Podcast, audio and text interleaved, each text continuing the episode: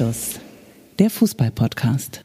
Hallöchen, hier ist eure Massagepraxis, die unten im Haus ist. Hier ist euer Fritz Cola Weihnachtstruck. Nee, was war das? Der Vita Cola Weihnachtstruck. Hier ist der Pepsi Weihnachtstruck.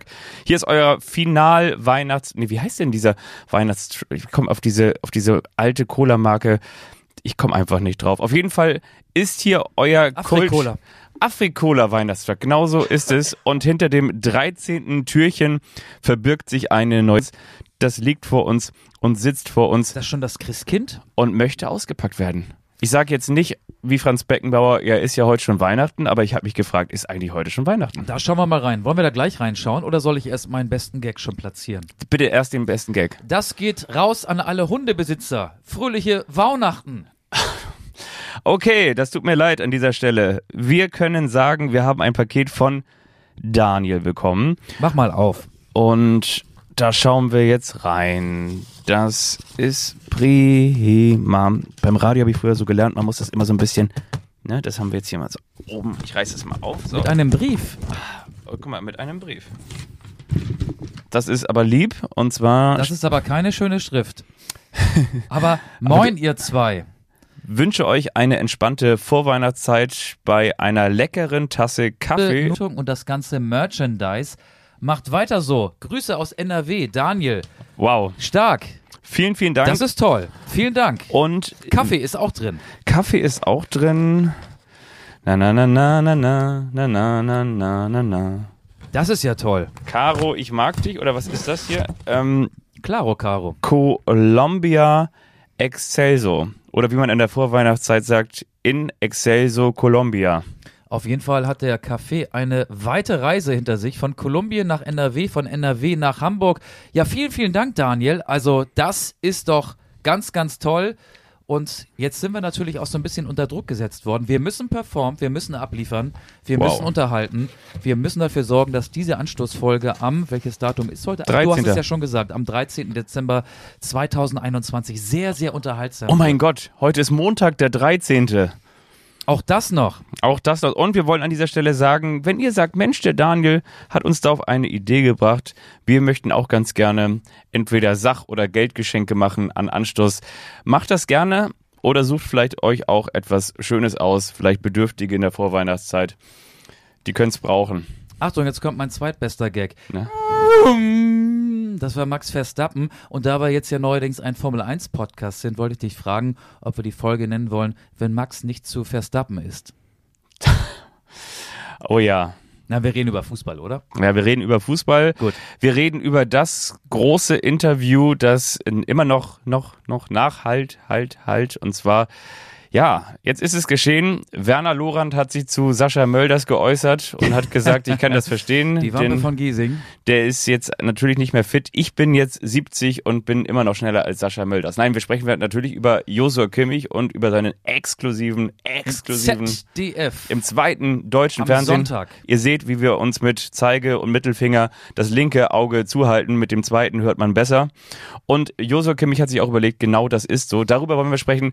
Ich glaube, die englische Woche reißen wir nicht so intensiv an, weil, wenn ihr diese Folge morgen auf eurem Stepper hört zu Hause oder wenn ihr mal wieder swiftet auf der Rolle mit dem Fahrrad oder wenn ihr mit euren Kindern durch den Park schiebt und sagt, hier Mensch, dann ist möglicherweise schon Dienstag oder Mittwoch und dann ist die englische Woche auch schon wieder, ja. Aber zur englischen Woche habe ich später auch noch was. Später auch noch was. Und ich möchte noch 10, 21, 22, 23, 24. Du denkst jetzt an das 24. Türchen deines Adventskalenders. Ja. Nein, im 24. Versuch hat die Spielvereinigung Greuther Fürth einen Heimsieg gelandet in der Fußball-Bundesliga. 1 zu 0 gegen Union Berlin, macht die Punkte 2, 3 und 4 in der aktuellen Saison. Herzlichen Glückwunsch. Grüße gehen raus nach Fürth. Wir könnten auch sagen, wenn die Franken nicht mehr kranken. Aber über den Titel reden wir später, würde ich sagen. wenn die Franken nicht mehr kranken und dann haben sie gesagt, Achtung, Achtung, Achtung, ich glaube, ich muss mal Nielsen, ja, genau. oder? Genau. War das so? Das, das war so, das war so. Viel schlechter wird es nicht. Möglicherweise sagt ihr aber auch an dieser Stelle, wisst ihr was, dieser Einstieg in diese Anstoßfolge, die war so schlecht und so fehlerhaft und in meinem Pod sind Dinge, die hier eigentlich gar nicht zu suchen haben. Wir wiederholen einfach nochmal diese Aufzeichnung um 15 Uhr und schauen, ob es möglicherweise ein besseres Los gibt, oder? Das war ein Ding, ne? Das war ein Ding. Erst was Atletico Madrid Ja. und dann RB Salzburg. Der FC Bayern trifft im Champions League Achtelfinale auf RB Salzburg. Eine technische Panne. Und Real Madrid fand das, glaube ich, nicht so gut, denn Real trifft jetzt im Achtelfinale auf Paris Saint-Germain. Und ich habe zumindest mal eben kurz gelesen, bevor ich hier mit dir hektisch in dieses ähm, in diesen schönen Raum gegangen bin, um die Folge aufzuzeichnen. Ich habe nochmal gelesen, Real will die Auslosung anfechten. Es Ja. könnte damit zusammenhängen, dass der Gegner Paris Saint-Germain ein unbequemer Gegner ist, vielleicht auch ein zu starker Gegner ist für Real Madrid. Ja, das war auf jeden Fall eine Panne. Die Ähm, Bayern spielen ohne gegen Kevin Salzburg. Panewitz, äh, ohne, äh, gegen Salzburg, genau, gegen die Salzburger, die auch dafür gesorgt haben, dass der VfL Wolfsburg aus der Champions League rausgeflogen ist. Über den VfL Wolfsburg wollen wir so ähm, en passant auch noch reden über die fünf Niederlagen in Folge, die der neue VfL-Trainer Florian Kofeld mit seiner neuen Wolfsburger Mannschaft kassiert hat. Die Frage ist wie immer, wie gehen wir rein? Womit fangen wir an? Ich sag dir einfach ein ganz spontanes, habe ich jetzt nicht lange vorbereitet, ein ganz spontanes Blitz-Schlagzeilen-Orakel zu dieser Ausgabe, denn es ist ja eben nicht Atletico Madrid geworden, sondern eben jetzt Salzburg. Ich sage, am nächsten Tag äh, steht in der Bildzeitung, nachdem die Bayern dann ausgeschieden sind, ähm, FC Bayern Ade Oyemine. Und zwar ist natürlich die Anspielung an ähm, Adeyemi gemeint. Und das ist ja auf der einen Seite das Ade ist da drin und das dann Jemine. Und zwar schießt der frühere Bayern-Spieler, der jungen Nationalspieler, der 19-Jährige, der sowohl für Unterhaching als auch den FC Bayern München mal gespielt hat, aufgelaufen ist, schießt den FC Bayern München äh, aus der Champions League. Und daran erkennst du, wie seriös dieser Podcast ist. Und ich sage Adieu Jemi, weil Salzburg rausfliegen wird. Ja. Und das kann man dann sogar vielleicht noch äh, farblich untermalen, weil er auch dann als kleines nachträgliches Weihnachtsgeschenk, die Spiele werden ja im Februar und März ausgetragen, Ja. seinen Wechsel zum FC Bayern bekannt geben wird. Ich glaube, den werden wir in der Bundesliga wiedersehen. Borussia Dortmund gilt als heißer Kandidat. Ja. Aber ich glaube, der FC Bayern hat eine gar nicht so schlechte Perspektive. Das denke ich auch. Komm, wir gehen in die Folge. Ich finde, das ist jetzt schon der Einstieg nach Mars gewesen. Der häufig zitierte nicht nach Rob Mars, aber trotzdem ähm, kann man, glaube ich, damit leben. Wollen wir mit Kimmich anfangen? Genau, Josor Kimmich hat das Heft des Handelns wieder in die Hand genommen, wie sein Trainer Julian Nagelsmann gesagt hat. Ich habe mir das Interview in voller Länge angeguckt, zwölf Minuten, Josor Kimmich in einem mit Gardinen abgehängten Raum. Ich habe mich gefragt, wo war einer das eigentlich? Fensterschraube. äh, War das Scheibe. zu Hause? Das war bei den Kimmichs, glaube ich. Auf einem Stuhl. Er saß so ein bisschen wie auf der Anklagebank da. Nee, in Ja. der Anklagebank kann es nicht gewesen sein. Wenn, war es ein Anklagestuhl. Er hat die Fragen des äh, Fragenstellers vom zweiten deutschen Fernsehen äh, pariert und auch, ja, ähm, hat sich versucht, so ein bisschen zu rechtfertigen. Die Frage, ist ihm das gelungen? Ja oder nein? Wie würdest du das auswerten, was da gestern im ZDF zu sehen war oder auch nachträglich noch in der Mediathek zu sehen gewesen ist, wie ich das zum Beispiel getan habe? Also was man auf jeden Fall gemerkt hat, dass diese Interviewsituation einer großen Vorbereitung unterlegen war. Also man hat ganz genau gemerkt, Du meinst, Joshua da war ein Medienberater im Spiel vielleicht? Ja, hat, hat der einen Medienberater? Ja, weiß ich sogar. Ich kenne den sogar. Das ist auch derselbe, der für die äh, Rekordläuferin, deutsche Rekordläuferin Konstanze Klosterhalfen mit am Start ist. Und ich finde schon, das hat man gemerkt. Das kann man ihm jetzt gar nicht vorwerfen, aber du hast schon ganz genau gemerkt, da war wenig äh und wenig Unüberlegtes mit dabei, sondern Josua Kimmich wollte unterschiedliche Messages droppen, sagt man, glaube ich. Vielleicht kannte er sogar die Fragen, ne? Das weiß ich gar nicht, aber ich kann es mir wiederum auch gut vorstellen, dass die Fragen bekannt waren. Und ich meine, die Zeit war dann eben ja auch begrenzt. Man hat auch gemerkt, es ist eigentlich kein richtiges Gespräch entstanden. Das war wirklich ein Frage-Antwort-Spiel. Manchmal hat man ja auch in einer Situation dann, dass man da vielleicht nochmal nachhakt oder dass man sagt so, ja, da war das nicht auch so? Und das ist kein Gespräch gewesen. Das war ein klassisches Frage-Antwort-Spiel. Und ist ihm das gelungen? Also folgendes. Ich finde, wir müssen den Diskurs aushalten können, dass jemand unterschiedliche Überlegungen anstellt. Und ich finde es auch okay, wenn man ihn dafür kritisiert, wenn man das nicht nachvollziehen kann. Ich bin gleichzeitig ganz klar dafür, dass wenn man jemanden kritisiert, dass das auf einem gewissen Niveau passiert und eben Artikel 1 Absatz 1 Grundgesetz, die Würde des Menschen ist unantastbar, äh, nach wie vor gilt und Bestand hat und man eben diese Grenzen, wie sagt man so schön, des guten Geschmacks nicht überschreitet. Das ist das eine. Und ich finde auf der anderen Seite vor allen Dingen auch, wenn sich jemand dann hinsetzt und sagt, ich habe einen Fehler gemacht und ich ähm, sehe das auch ein, dass ich dafür kritisiert werde und ich sehe das sogar auch ein, dass ich dafür Gehalts, Gehaltskürzungen in, in Kauf nehmen muss, und zwar die des FC Bayern München. Und ich möchte aber gleichzeitig Werbung dafür machen, dass man zwischenmenschlich trotzdem gewisse, wie ich gesagt habe, Grenzen nicht überschreitet. Und da hat er im Speziellen auch noch Beispiele genannt, dass da Reporterinnen und Reporter in das Dorf seiner Eltern gefahren sind, Auf dass der sie da Beerdigung seines Opas aufgetaucht sind, Ja. um Stimmen einzusammeln. Ne? Und, und das sind natürlich auch Sachen, dafür kann ich ihn verstehen. Ich kenne auch Gegenstimmen, die sagen so, der soll jetzt irgendwie nicht so mimimi, der soll jetzt irgendwie nicht rumheulen. Aber ich denke irgendwie auch so, weißt du, da setzt sich jemand hin, da setzt sich jemand mit sich auseinander, da macht sich jemand Überlegungen und ähm, am Ende des Tages stellt er dann fest, oder vielleicht auch eben nicht am Ende des Tages, sondern nach diesen, weiß nicht, sieben Wochen, die das jetzt waren, stellt er fest, ich habe mich da vergaloppiert, ich habe möglicherweise auch, auch was ausgelöst. Ähm, dann finde ich das auch okay, wenn man ihn dann auch vielleicht äh, einfach in Anführungsstrichen freispricht. Aber vielleicht ist es genau dieses, dieses Freisprechen schon äh, die, falsche, die falsche Formulierung und zwar vor dem Hintergrund, weil ihn, glaube ich, viele einfach echt verurteilt haben. Die Frage ist ja auch, wie glaubwürdig war das? Und ähm, ja, die Interviewsituation wirkte merkwürdig, aber ich nehme ihm schon die Reue ab. Also er hat ja im Subtext gesagt, es sei im Nachhinein Fehler gewesen, sich nicht äh, früher hat ähm, impfen zu lassen. Und ihn hat es ja auch jetzt noch erwischt. Äh, Eine Corona-Infektion hat er sich eingehandelt. Auch eine, die nicht so einfach abzuschütteln ist. Er hat Wasser in der Lunge. Infiltration heißt, äh, er kann erst äh, Ende des Jahres, also in zwei, drei Wochen wieder so langsam mit dem Mannschaftstraining einsteigen. Ist dann auch fraglich, ob er beim Rückrundenstart am 7., 8. Januar wieder dabei sein wird. Also er hat da schon ein bisschen dran zu knabbern gehabt. Ähm, Und ich glaube schon, ähm, dass er sich nicht wieder so entscheiden würde ähm, mit dem Wissen der letzten sieben Wochen. Das nehme ich ihm ab. Ähm, ich bin aber weit davon entfernt, jetzt irgendwie eine Schadenfreude zu entwickeln, Total. weil es ihn erwischt hat Null. und weil es ihn auch ähm, ja vielleicht ein bisschen heftiger erwischt hat. Ähm, ich glaube aber, äh, dass es tatsächlich auch was Positives mit sich bringen könnte. Nicht, dass ähm, er jetzt äh, so lange gezögert hat, sondern dass er als äh, einer der besten deutschen Fußballer länger mit der Coronavirus-Erkrankung zu tun hat, weil es ja auch immer noch ungeimpfte Fußballspieler gibt, die jetzt vielleicht ähm, ja merken, es ist vielleicht doch gar nicht so verkehrt, sich impfen zu lassen. Zwar brüsten sich die Vereine immer damit, dass, dass die Impfquote irgendwo zwischen 90 und 95 Prozent im Profifußball, also in der ersten, zweiten und dritten Liga liegt. Ähm, aber ich finde auch dieser Vergleich hinkt schon so ein bisschen, wenn man bedenkt, dass äh, Fußballer ja nicht äh, wie beispielsweise jemand, der in einer Agentur arbeitet, äh, den ganzen Tag am Computer im Homeoffice sitzen kann. Fußballer sind mit 25, 30 Leuten tagtäglich zusammen.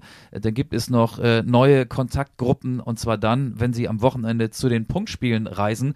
Deswegen ist, finde ich, da eine Quote von 90, 95 Prozent nicht gleichzusetzen mit einer 90, 95 prozentigen Quote in der normalen Gesellschaft, nenne ich sie mal, oder in anderen Berufsgruppen.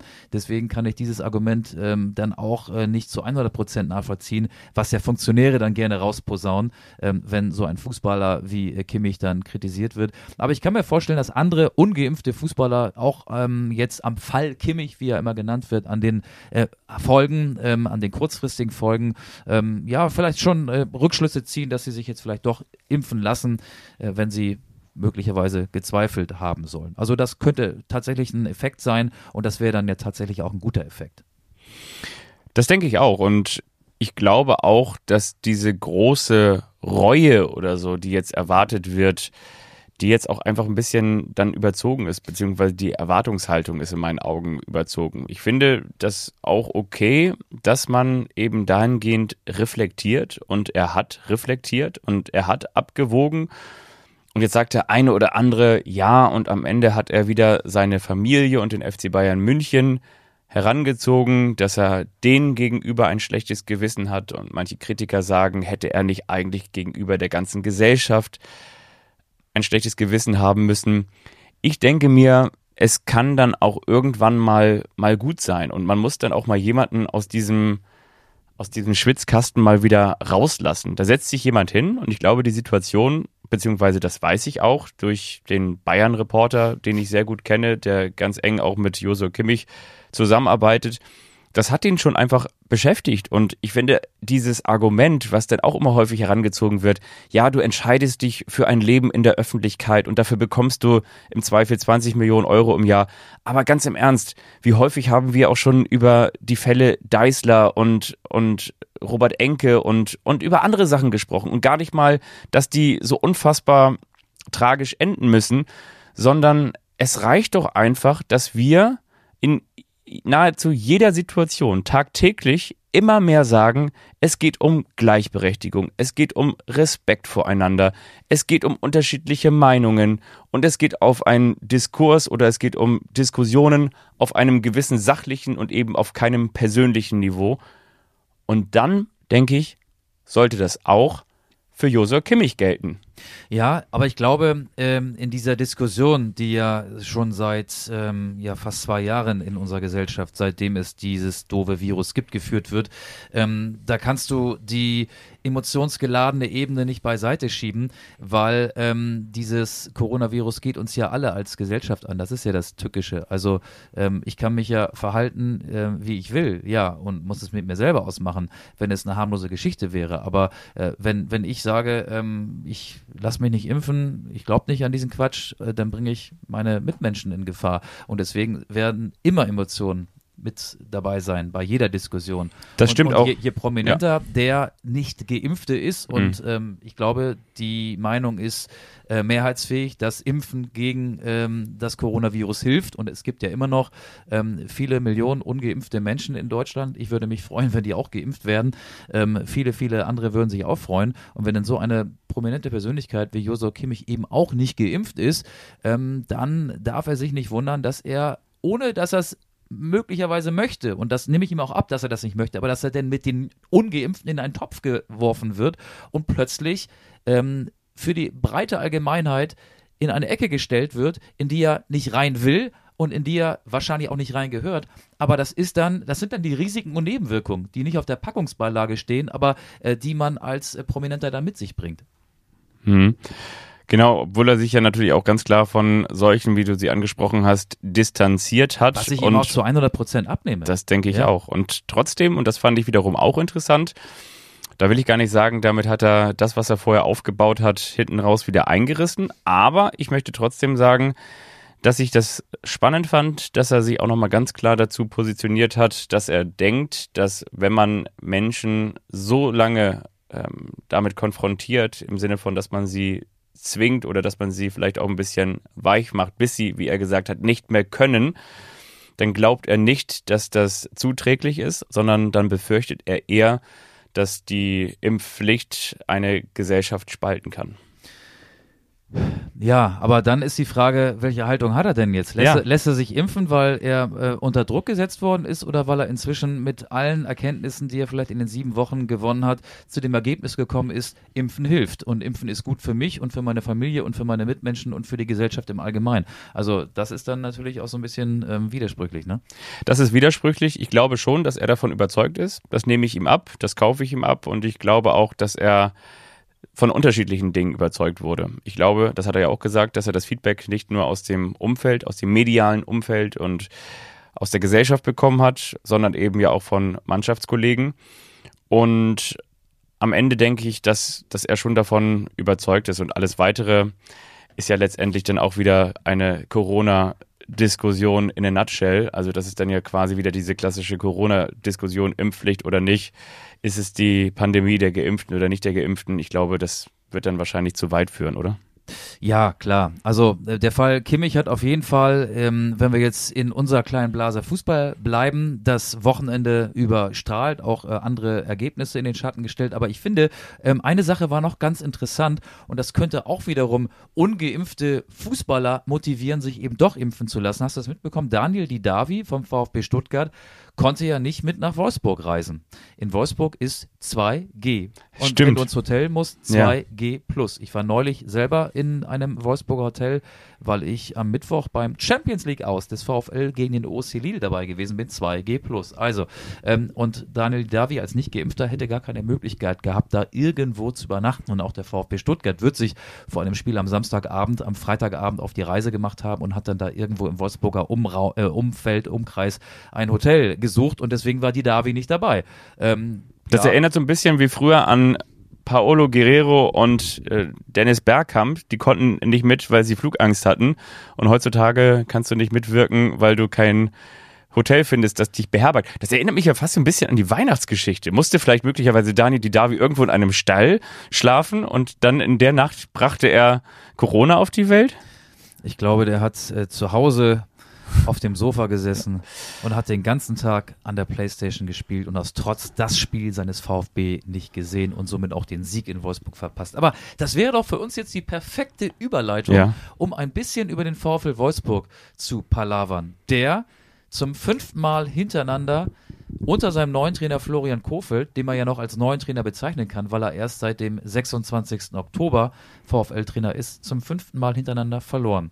Das gefällt den Fans nicht beim VfL Wolfsburg, dass sie auch sagen, okay, wir könnten jetzt hier zu 13.000 ins Stadion kommen, aber wir kommen nur zu 5.000. 6500 waren da gegen Lille, ne? Ja. Ja, Aber ich glaube, gegen Stuttgart waren nur 5.000 da. Ja, da waren dann aber auch wiederum weniger zugelassen, glaube ich. Ich glaube Ähm, 13 doch, oder?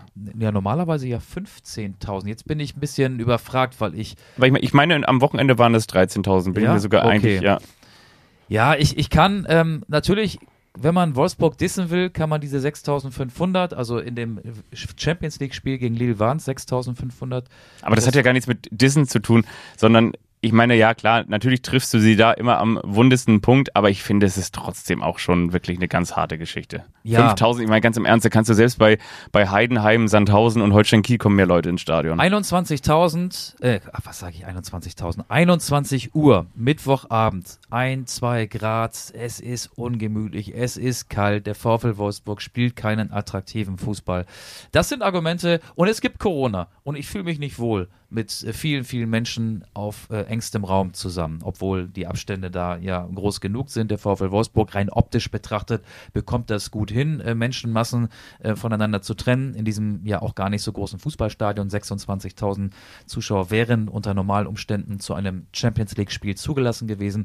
Ja, ich man, man kann, wenn man äh, Wolfsburg was Schlechtes will, sagen, haha, ihr habt da nur 6.500 gehabt, aber ich finde, man kann grundsätzlich auch niemanden dafür interessieren, äh, niemanden dafür kritisieren, wenn er sich in dieser Phase nicht für Fußball interessiert, weil das Leben gerade auch einfach irgendwie sich komisch anfühlt, finde ich.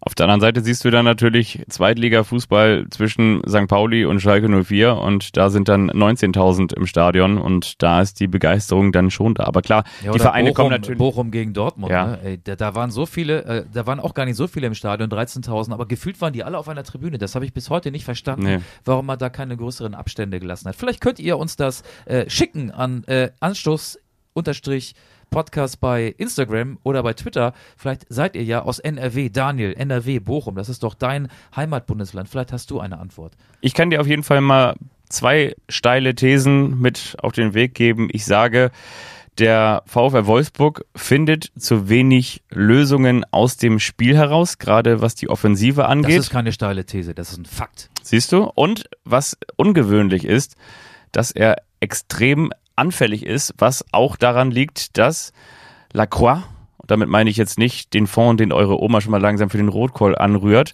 sondern Maxence. Las? Maxence Maxence. Lacroix eine schon fast ein bisschen erschreckend schwache Saison spielt, unfassbar viele naive Fehler macht und Kevin Mabu, Mabu heißt er, ne? Das ist der Babu. Naturschutzpunkt, ne? Nabu, Na, Nabu, ne? Ja, Kevin Nabu, Na, genau. genau.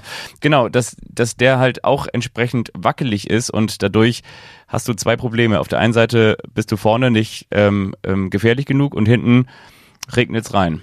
Ja, du hast ganz viele Probleme. Du könntest aus Wout, äh, Wout Weghorst noch äh, aufzählen. Der hat ja äh, drei Jahre in Wolfsburg immer zweistellig getroffen, liegt jetzt bei oder steht jetzt bei fünf Bundesligatoren, hat gefühlt keine Bindung zum Spiel, wirkt so, als wäre er gerade ähm, am am 31.08. verpflichtet worden und hätte jetzt die ersten Spiele mit seiner Mannschaft bestritten.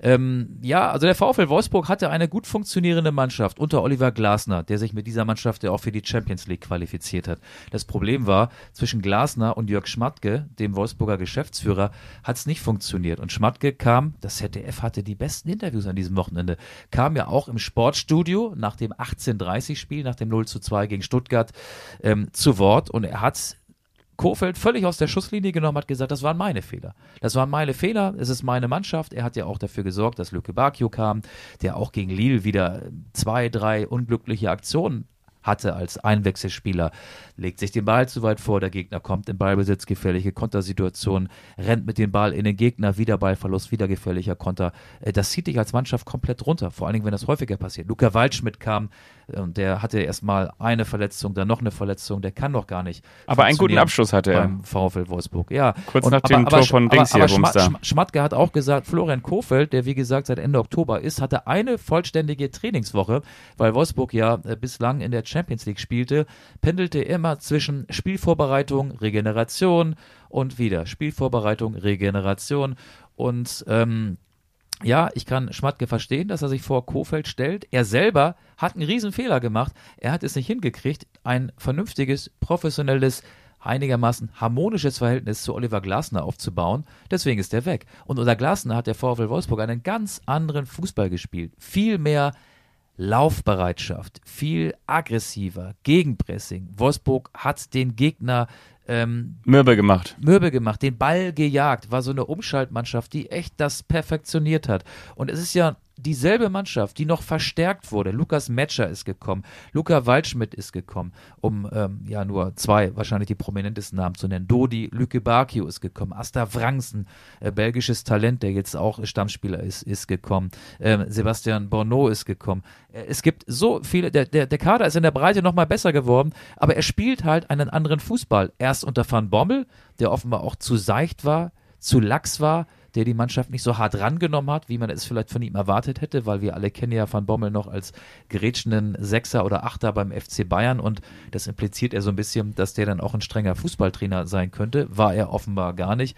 Und ja, Florian Kofeld. Kofeld muss man vorwerfen. Ich finde, er kommt ja komplett über die Rhetorik. Er ist ja so eloquent und das hat ihn ja auch, finde ich, so in seiner erfolgreichen Werder-Phase total glaubhaft dastehen lassen. Ne? Jetzt stellt er sich vor dem Spiel gegen Lille hin, ist gerade seit fünf Wochen Wolfsburg-Trainer und spricht darüber, dass das eines der wichtigsten Spiele der Vereinsgeschichte sei. Ich finde, der VfL Wolfsburg war 2009 deutscher Meister. Der hat 2015 den DFB-Pokal gewonnen gegen Dortmund. Der hatte mal ein Champions League Viertelfinale gegen Real Madrid 2016 das waren die wichtigsten Spiele der Vereinsgeschichte. Da fand ich Kofeld ein bisschen drüber. Das war zu dick aufgetragen. Ähm, ja, und jetzt spielt Wolfsburg gegen Köln. Äh, Kofeld redet jetzt wieder ähm, etwas martialischer, ähm, erwartet seine Spieler, dass sie das Messer zwischen die Zähne nehmen gegen den FC. Dann, ähm, wenn ihr das äh, morgen hört, am Dienstag, dann morgen, also am Dienstag, 14. Dezember ist das Spiel gegen Köln. Ähm, ja, ich finde, wenn, wenn du so weit verbal nach vorne gehst, dann muss die Mannschaft jetzt auch liefern. Sonst ähm, liefert vielleicht Jörg Schmatke demnächst dann doch den nächsten Trainer. Obwohl er ja gesagt hat, und dann bin ich auch gleich fertig, wenn Kofeld 20 Spiele hintereinander verliert, dann reden wir über Kofeld, dann äh, ist er als Trainer nicht mehr zu halten. Aber nicht nach fünf Spielen. Mhm. Bin ich mal gespannt. Also natürlich spricht da auch ganz viel dafür, dass wenn du dir das eben jetzt anschaust, dass es am Anfang dieses Strohfeuer gab, dass man so floskelhaft dann einfach mal so mitbringt. Es gab diese Erfolge in Leverkusen und danach dann eben ja auch, glaube ich, in der Champions League, ne? Genau, und, gegen Salzburg, gegen, genau. gegen Augsburg auch ein 1 zu 0. Ja, also von daher, das, das war eben der Anfang, aber das spricht natürlich jetzt nicht nur gegen Kofeld, sondern das spricht, glaube ich, einfach dafür, dass wir in Wolfsburg eigentlich leider Gottes wieder das haben, zumindest wenn man das aus der Sicht der Wolfsburg-Fans beurteilt, was wir eigentlich vom VfL Wolfsburg überwiegend kennen, dass wir einen sehr, sehr teuren Kader haben mit vermeintlichen Stars, aber du hast eben keine geschlossene Einheit, die nicht füreinander arbeitet. Ja, das merkst du auch, ne? Ja, das ist wirklich so. Vor allen Dingen, wenn so ein Lücke Bacchio dann dreimal denselben Fehler macht, dann ich, ja. kann ich auch verstehen, dass, dass, dass der dann geschnitten wird und dass der vielleicht auch dafür sorgt mit diesen Aktionen, mit diesen egoistischen Aktionen, dass die Stimmung in der Mannschaft halt dann nicht die beste ist. Und nach Niederlagen, und ähm, das ist ja auch keine neue Erkenntnis, ähm, ist das Selbstbewusstsein auch im Keller. Das hat äh, Maxi Arnold ja dann auch äh, vorgestern gesagt nochmal.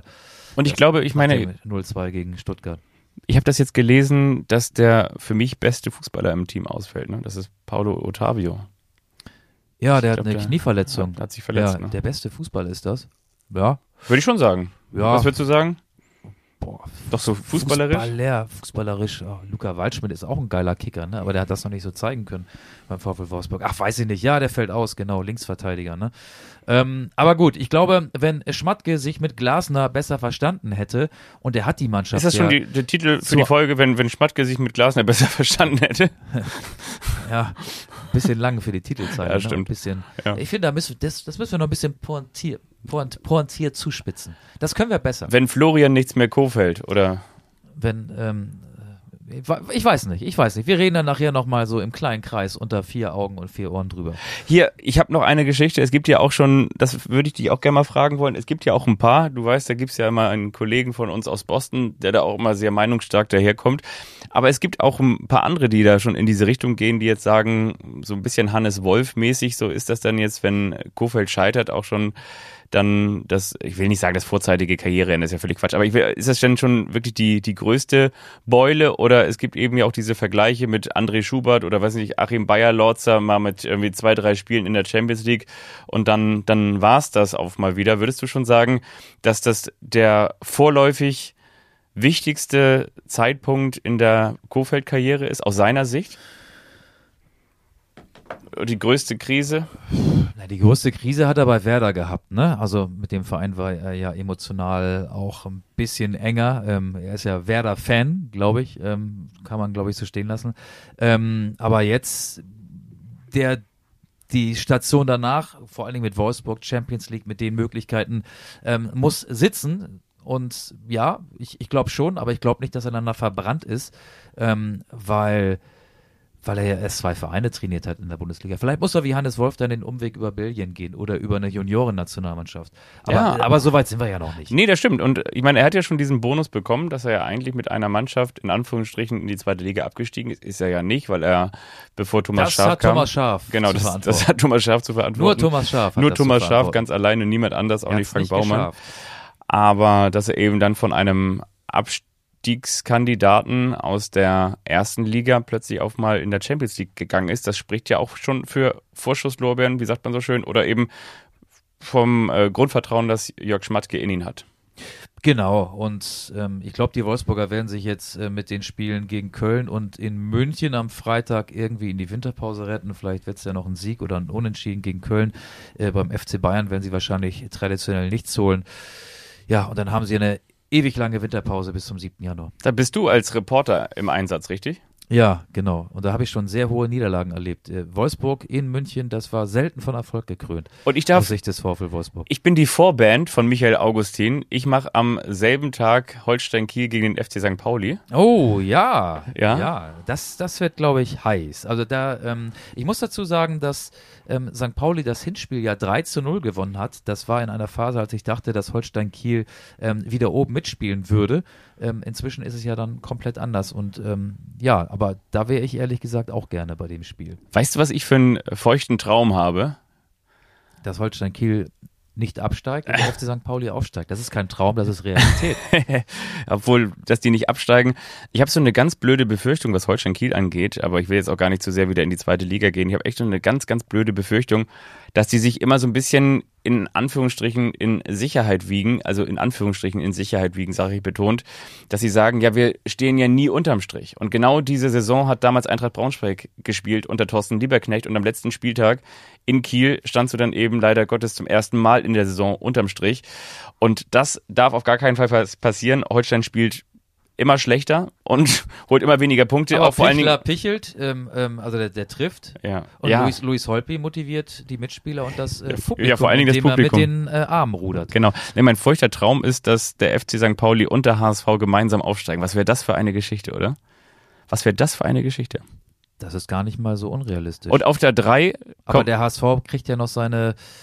Ähm, normalerweise redet man vom November Blues, ähm, aber der HSV kriegt ja immer seinen Frühlings Erwachen, was ist das Gegenteil von Erwachen? Einschlafen. Ne? Frühjahrsmüdigkeit ist Frühjahrsmüdigkeit, Ja. genau. Die Frühjahrsmüdigkeit, Ja, die ja auch mit einer ähm, Psyche auf der äh, Fe- Festplatte sind ja viele Misserfolge gespeichert, äh, eng verknüpft ist. Diese Frühjahrsmüdigkeit kommt dann ja im April möglicherweise auch noch. das. Also St. Pauli geht als erster hoch, der HSV wird zweiter und auf der 3 Ole Werner mit Werner Bremen. Das wäre eine Reihenfolge, auf die ich mich sofort einlassen würde. Ich mich auch. Ja. Was haben wir noch? Wir haben eine englische Woche und deswegen möchte Ja. ich mit dir kurz mal so ein Entweder-Oder einschieben. Ja. Englische Woche, wir wollen jetzt nicht die Spiele, die am Dienstag und Mittwoch stattfinden, übrigens nur in der ersten Liga, nicht in der zweiten, runterrattern. Nein, ähm, englische Woche. Entweder-Oder. Liverpool oder Manchester United. Liverpool. Beatles oder Oasis? Beatles. Hast du die gesehen, die aktuelle Doku? Auf Disney Plus? Nee. Ich habe gerade Neun Stunden. Die Bushido-Doku gesehen. Die ist krass, ne? Die ist krass. Die ist Ich- so ein bisschen wie Four Blocks in Real Life. Und Bushido wird, äh, teilweise wirkt er sympathisch auf mich. Und ich bin, ich bin total überrascht, wie gut er sich artikulieren kann. Ja. Und dieses Gangster-Rap, Rapper-Image war ja dann offenbar doch nur eine Fassade. Es war alles nur gespielt. Und da sind wir auch wieder mit dem Fußballbezug, weil seine Frau ja die Ex-Frau ist von Pekka Lagerblom. Lagerblom. Und was ich wieder, Achtfache Mutter. was ich total vergessen Die war noch nie beim Schönheitschirurgen. Nein, was ich Aber total, die ist total tough, muss man dazu sagen. Die ist eine taffe Frau. das ist eine taffe Frau. Und vor allen Dingen habe ich das total vergessen, dass es nicht nur eine taffe Frau ist, sondern dass es ja die Schwester ist von Sarah Connor. Genau. Und Sarah Connor taucht in dieser Doku, sie besteht aus sechs Episoden, nicht ein einziges Mal auf. Und da sind wir ja wieder auch beim Fußball-Podcast, weil die ja früher mal ein Techtelmechtel mit Diego hatte. Ich könnte mir vorstellen, dass Sarah Connor das auch nicht wollte, dass sie da auftaucht. Das Und fällt schon auf, weil in einer Szene heißt es ja, ähm, dann meine Schwester kommt am Wochenende zu Besuch und dann siehst du da auch ähm, so ein paar Menschen auf der Terrasse und die Kinder von Bushido und äh, wie heißt sie, Anna Maria, Ja. ähm, sind da ja auch zu sehen, aber, aber und, und die Mutter, also Bushidos Schwiegermutter auch und somit die Mutter von Sarah. Aber Sarah Connor tauchte da nie auf. Ich glaube, das ist kein Zufall. Du musst jetzt aber aufpassen, was du sagst. Nicht, dass wir in Zukunft die auch mit Polizeischutz zu irgendwelchen Arenen fahren müssen. Ich ich, ich habe doch gerade Bushido gelobt. Ähm, Ich habe das bei Kurt Krömer gesehen. Bushido war ja bei Shea Krömer. Habe ich auch gesehen. Das fand ich übrigens auch sehr gut. Dann dachte ich mir, ah, die Doku. Aber das mal finde ich- liegt ich mehr an so Kurt auf Gang- Krömer. Ich stehe so auf Gangster-Filme. Four Blocks fand ich großartig. Echt? Das ist, finde ich, ähm, Four Blocks in Real Life. Ich muss ganz ehrlich sagen, ich stehe so auf Kurt Krömer. Kurt Krömer finde ich auch gut. Ja. So, pass auf, wir waren Was? noch gar nicht fertig Entweder oder. Entweder oder. Ja. Ähm, wir waren bei Beatles oder Oasis, da hast du die Beatles gesagt. Ja. Ne? Weiter geht's. Man United oder Man City? Man United. Tanne Tarnath oder Michael Fronzek? Tanne Tarnath. Weil die beide mal bei Man City gespielt haben. Und beide mal bei Hannover 96. waren. Stimmt. FC Chelsea oder FC Arsenal? Eigentlich ja. äh, Ja, ich weiß, warum ich jetzt Arsenal sage. Weil ich natürlich diese Pires und Dennis Bergkamp und äh, Patrick Vieira Zeit im Hinterkopf Arsene habe und, und Henri. Henry. Oh, das war eine geile Truppe. Ja, stimmt. Hätte ich auch gesagt. Tuchel oder Rangnick? Tuchel. Rolls-Royce oder Aston Martin? Aston Martin. Three Lions oder Münchner Löwen? Münchner Löwen. Ein Pfund Geld oder ein Pfund Hack?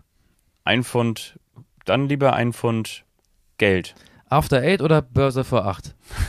After Eight. David Seaman oder Captain Iglo? Captain Iglo. Prince Harry oder Prince William? Prince Harry. Und die Queen oder Freddie Mercury? Freddy. Gut. So.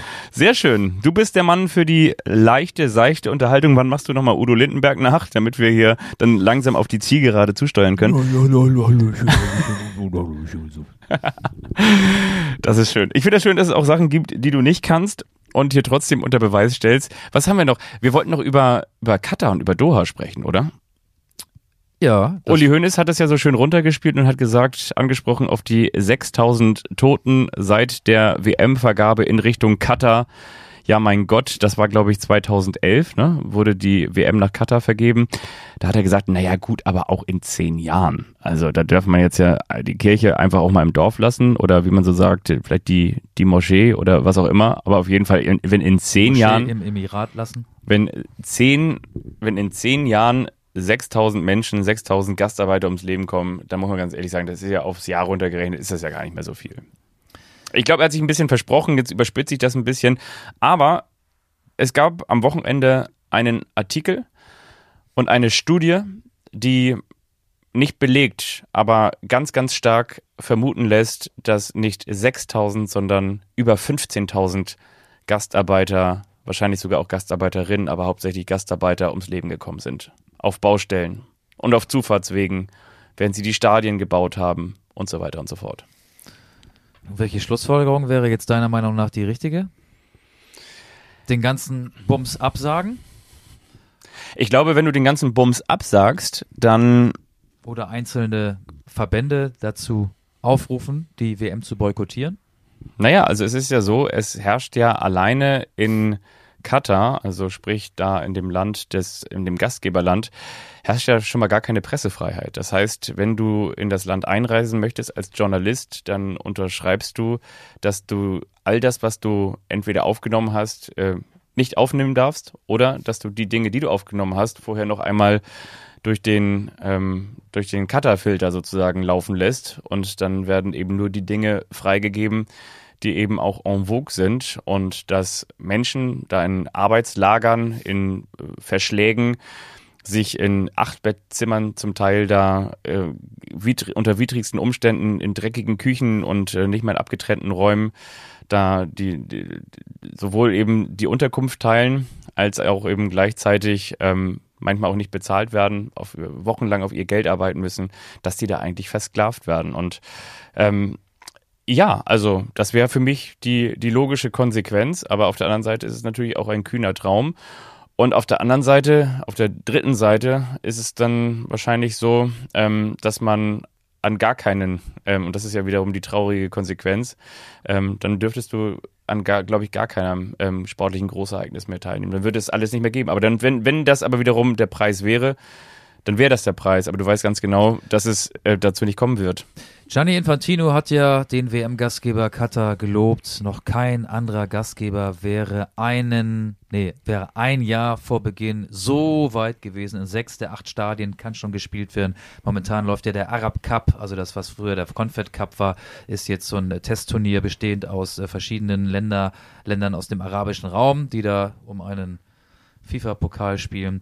Ähm, ich glaube, Oliver Bierhoff hat ja auch gesagt, Boykott kommt für uns gar nicht in Frage, aber wir werden äh, das Thema ähm, behandeln. Wir, wir haben das auf der Agenda.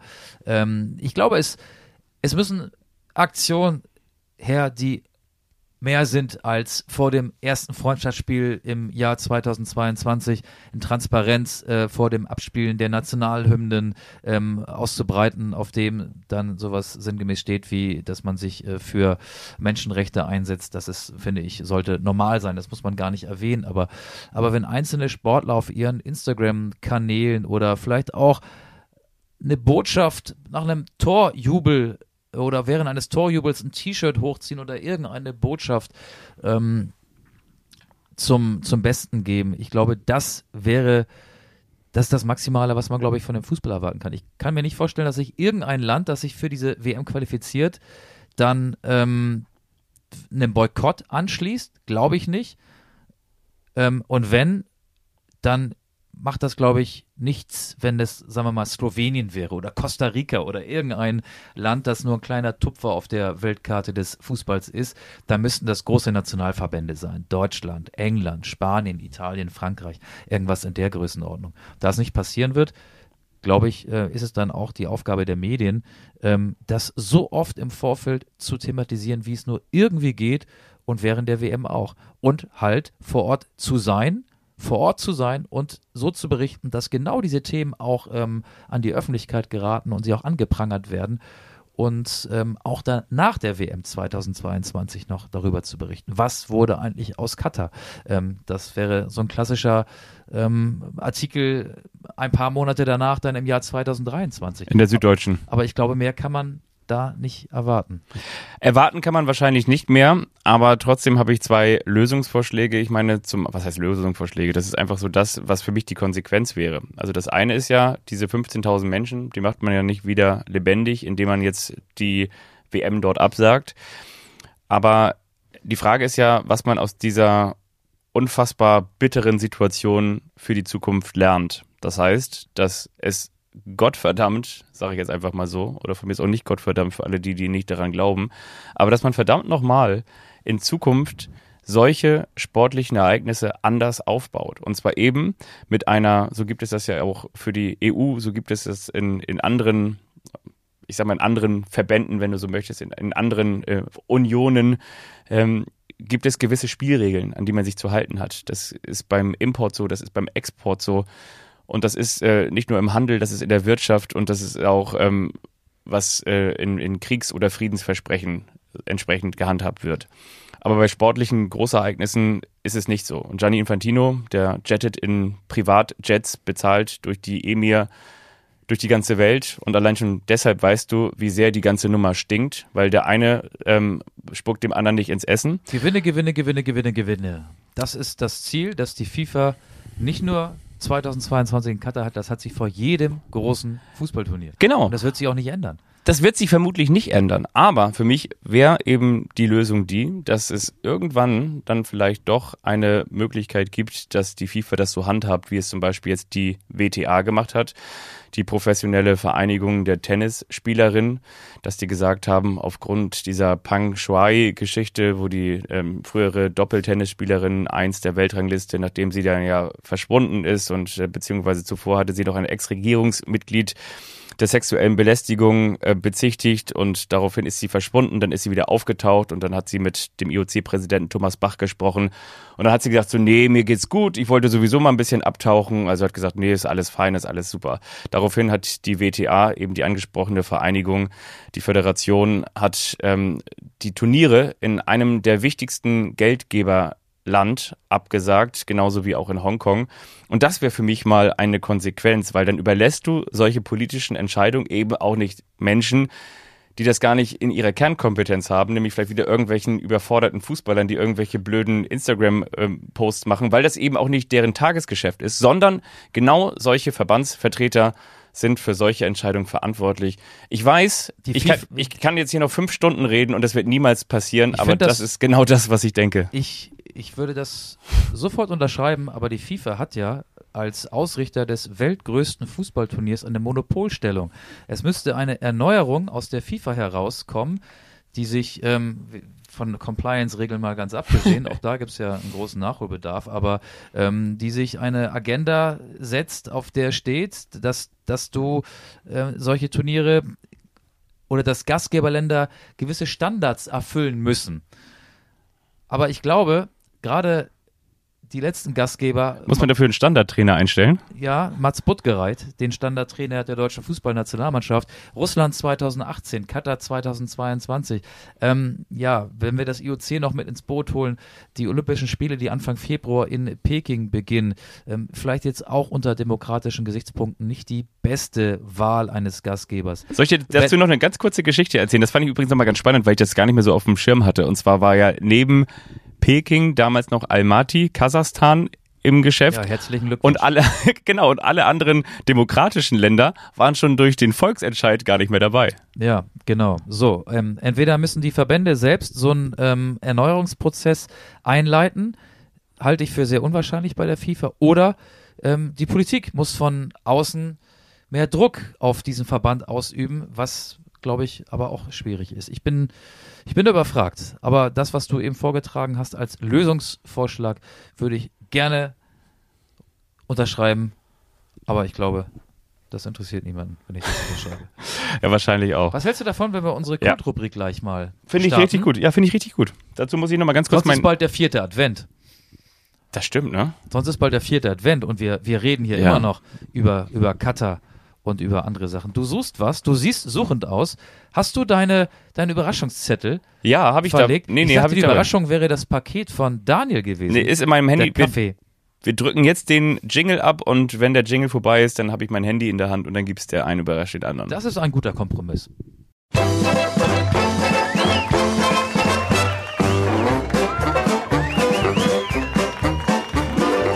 Das ist der eine der überrascht den anderen. Und wiederum der andere, der weiß nichts davon. Das ist der eine, der überrascht den anderen. Und wiederum der andere, der weiß nichts davon.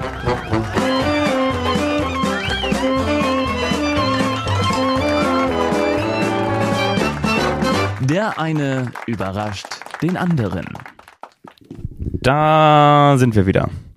Du, dann fang du doch an. Wenn du jetzt so viel vorbereitet hast, um mich zu überraschen, dann darfst du natürlich anfangen. Ich habe ganz viel vorbereitet. Das Fest der Liebe steht vor der Tür. Nicht das Fest der Hiebe, sondern das Fest der Liebe. Und ich möchte einmal ganz kurz mit dir über Weihnachtsfußballer sprechen. Folgende Weihnachtsfußballer, folgende Weihnachtsfußball-Startaufstellung habe ich zusammengetragen und jetzt möchte ich dich damit überraschen. Unser Trainer Manuel Baum mit seinen Co-Trainern Michael Tannetanert und Klaus Fichtel schickt folgende Mannschaft auf den Platz. Wir freuen uns über Morgan de Sanctis, Klammer auf, Klammer zu, Karriereende, übersetzt bedeutet der Name der heilige Morgen im Tor. In der Abwehr steht Marlon Morgenstern von Hannover 96 2. Ebenfalls in der Abwehr vom SSV Ulm Michael Heilig. Wir machen weiter mit Christmas Sompen. Der Mann spielt in Amerika. Wir machen weiter im Mittelfeld mit Jesus Corona vom FC Porto. Wir Was hat freuen denn Corona mit Weihnachten zu tun? Ja, das weiß ich auch Das, nicht. dafür, das sorgt dafür, dass Weihnachten mal wieder anders wird. Du, Corona kann äh, mittlerweile ganzjährig spielen. Im Mittelfeld geht es weiter mit dem Spieler vom SC Freiburg, mit Baptiste Santa Maria. Fußball, Der Gott. ist aber schon wieder weg aus Freiburg. Ist schon wieder Der weg. ist schon wieder weg. Aber Santa Maria, ähm, Engelbert lässt grüßen, war ein ganz toller Fußballer. Wir machen weiter mit dem Mittelfeldspieler von Dynamo Dresden, Patrick Weihrauch. Es geht weiter ebenfalls im Mittelfeld und da sind wir in Leipzig angekommen mit Angel Angelino. So ist es. Wir freuen uns auf den Mann, der eigentlich die komplette Krippe im Namen hat von Paris Saint-Germain. Das ist natürlich Angel Di Maria. Di Maria. Wir freuen uns über einen Angreifer, der schöner in diese Weihnachtsaufstellung gar nicht passen könnte, wie Dominik Strohengel. Spielt der noch? Weiß Der war nicht. zuletzt in Unterhaching. Der ist mit Unterhaching in die Regionalliga abgestiegen. Es geht weiter mit einem Angreifer, Gabriel Jesus. Ja. Die Trainer hatte ich dir schon vorgestellt und natürlich gibt es auch noch die Spieler, die es nicht in die Startformation geschafft haben, die wir natürlich auch noch ganz gerne vorgelesen wollen. Wir freuen uns auf Philipp Ochs. Wir freuen uns auf Björn Engel von Aston Villa. Wir freuen uns auf Noel Niemann von Arminia Bielefeld. Auf Matthias Heiland. Es geht weiter mit Ben Bischoff, Mike Wunderlich, wir sind bei Leon Bell Bell und haben noch Junior Messias, Konstantin Engel und Josef vom Besiktas Istanbul. Wo ist Maria, wenn man sie braucht? Wo ist Maria, wenn man sie braucht? Aber Angel Di Maria hattest du ja. So ist es. Ja, das ist eine schöne Mannschaft. Das hast du selbst Das, rausgefunden. das habe ich selbst, das habe Ja? ich selbst oh, rausge okay. das habe ich selbst raus Das war eine Tiefenrecherche. das habe ich selbst rausgewühlt, ähm, aber ich muss dazu sagen, eine solche Aufstellung geisterte auch schon mal vielleicht durch das ein oder andere Netz. Vielleicht Ah, fühlt sich die ein oder andere das Redaktion, Internet. ja, vielleicht fühlt sich da die ein oder andere Redaktion. Ich möchte dich, da wir hier ein zweitklassiger Fußball-Podcast Ja. bin, sind mit zweitklassigen Fußballstatistiken vertraut machen. Die zweite Liga ist ja in der, in der Pause. Also die Hinrunde ist vorbei. Es geht ja am kommenden Wochenende mit dem ersten Rückrundenspieltag, mit dem 18. Spieltag weiter. Was glaubst du, wer ist, wir fangen an mit den besten Torschützen, erfolgreicher? Ich nenne dir jeweils drei Namen. Wer sind die besten Torschützen der Zweitliga-Hinrunde? Luca Pfeiffer, Darmstadt 98, Sven Michel, SC Paderborn oder Guido Burgstaller, FC St. Pauli Guido Burgstaller. mit 14 Toren. Wahrscheinlich hast du jetzt immer als Antwort einen Spieler vom FC St. Pauli, oder? Nee, äh, wobei, also die nächste Frage wäre, wer sind die Topscorer? Die Topscorer der Zweitliga-Hinrunde. Ist es Sonny Kittel vom HSV? Ist es Daniel Kofi Cheré vom FC St. Pauli? Oder ist es Guido Burgstaller vom FC St. Pauli? Nochmal zur Info, Topscorer heißt Tore plus Torvorlagen. Ich glaube, das ist tatsächlich auch Guido Burgstaller, oder? Das ist tatsächlich auch Guido Burgstaller mit 18 Punkten, 14 Ja. Tore und 4 Vorlagen. Und zwar vor Sven Michel, Philipp Tietz. Und dann kommt erst Kofi Chiré auf Platz 4 und Kittel auf Platz 5. Wer sind die erfolgreichsten Torhüter, was die zu Null Spiele angeht? Kevin Broll von Dynamo Dresden, Christian Matenia vom 1. FC Nürnberg oder Marcel Schuhen von Darmstadt 98. Ich glaube Marcel Schuhen. Das ist nur die halbe Wahrheit. Er ist der zweiterfolgreichste. Sechsmal zu null hat er gespielt. Vor Kevin Broll und hinter Christian Matenia, der Torhüter des 1. FC Nürnberg, hat sieben Spiele ohne Gegentor gehabt in der Hinrunde. Weiter geht's. Welche Spieler haben die meisten Kilometer zurückgelegt? Und da ist kein Spieler des FC St. Pauli dabei, auch bei den Torhütern eben übrigens nicht. Also, welcher Spieler hat die meisten Kilometer abgespult? Und zwar waren es 202,61 in 17 Spielen. War es Christoph Daferner von Dynamo Dresden? War es Marco Schuster vom SC Paderborn? Oder war es Ron Schallenberg, ebenfalls vom SC Paderborn? Ron Schallenberg war es. Nein, es war Marco Schuster, aber es ist ein Paderborner. Ich wiederhole nochmal, 202,61 Kilometer. Wie viele Marathons sind das? Durch 42,195, ja. Ja, Diese Frage. kann ich dir beantworten, wenn ich es in meinen Taschenrechner eingebe. 202,61 geteilt durch 42,195 sind 4,801 Marathons. Siehst du? Die läuft man nicht mal ebenso am Stück. Wir sind fast fertig, aber noch nicht ganz fertig. Hätte man eigentlich auch drauf kommen können, ne? Welche Spieler 240. haben die meisten gelben Karten bekommen? Wobei, ich muss dazu sagen, welche Spieler sind äh, die, die unfairsten gemessen an den roten, gelben und gelb-roten Karten? Sind es oder ist es Robin Becker von Dynamo Dresden, Julian Börner von Hannover 96 oder Sofian Messegem von Erzgebirge Aue? Burner. No, es ist Messegem mit fünf gelben und einer rote, roten Karte. So, mehr habe ich nicht. Das ist sehr schön gewesen. Vielen, vielen, vielen Dank. Ich möchte mich an dieser Stelle herzlich bedanken bei Michael Augustin. Ich für möchte mich bei Daniel nochmal bedanken. Ich auch. Für Daniel. den tollen Kaffee, den wir nicht mehr heute Abend trinken werden, aber morgens zum Frühstück. Da wir jetzt ja noch nicht zusammen wohnen, müssen wir das ändern, weil wir teilen uns jetzt einen Kaffee. Ja. Und wer sich einen Kaffee teilt, teilt sich auch eine Kaffeemaschine zwangsläufig und muss sich dann auch eine Wohnung teilen. Ich ziehe zu dir. Das finde ich schön. Und ich freue mich auch schon ganz, ganz doll darauf, auf die diesjährige kultige Weihnachtsarena.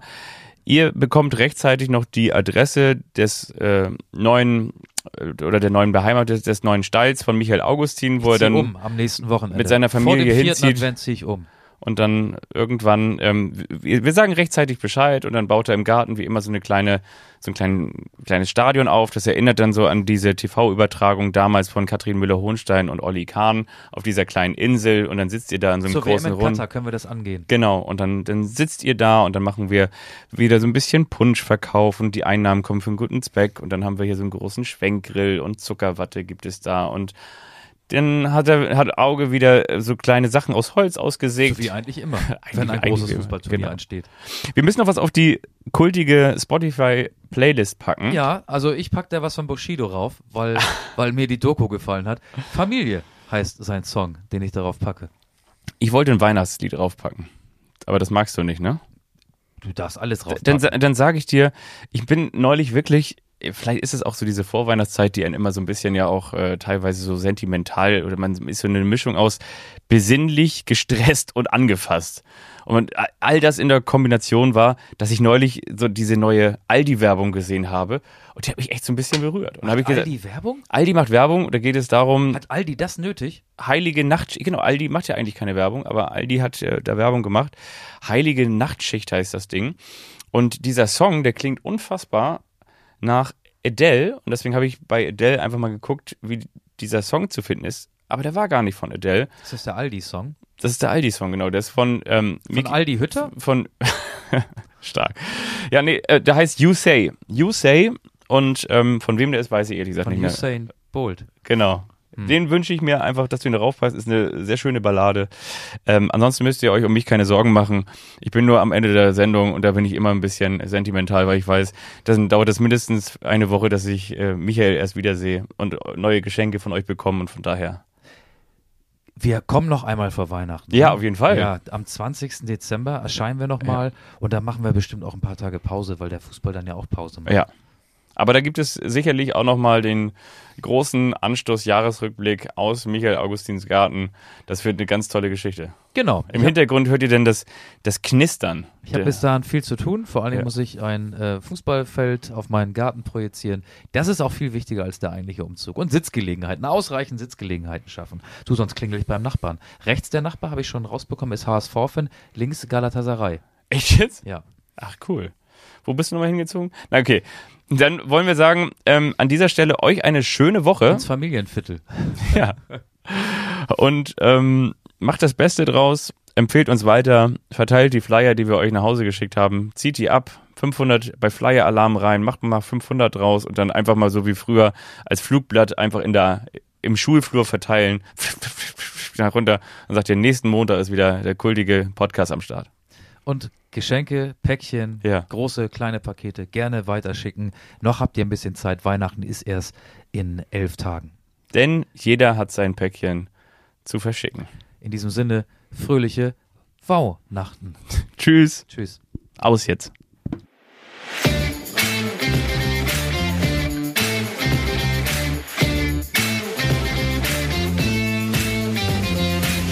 Anstoß, der Fußball-Podcast.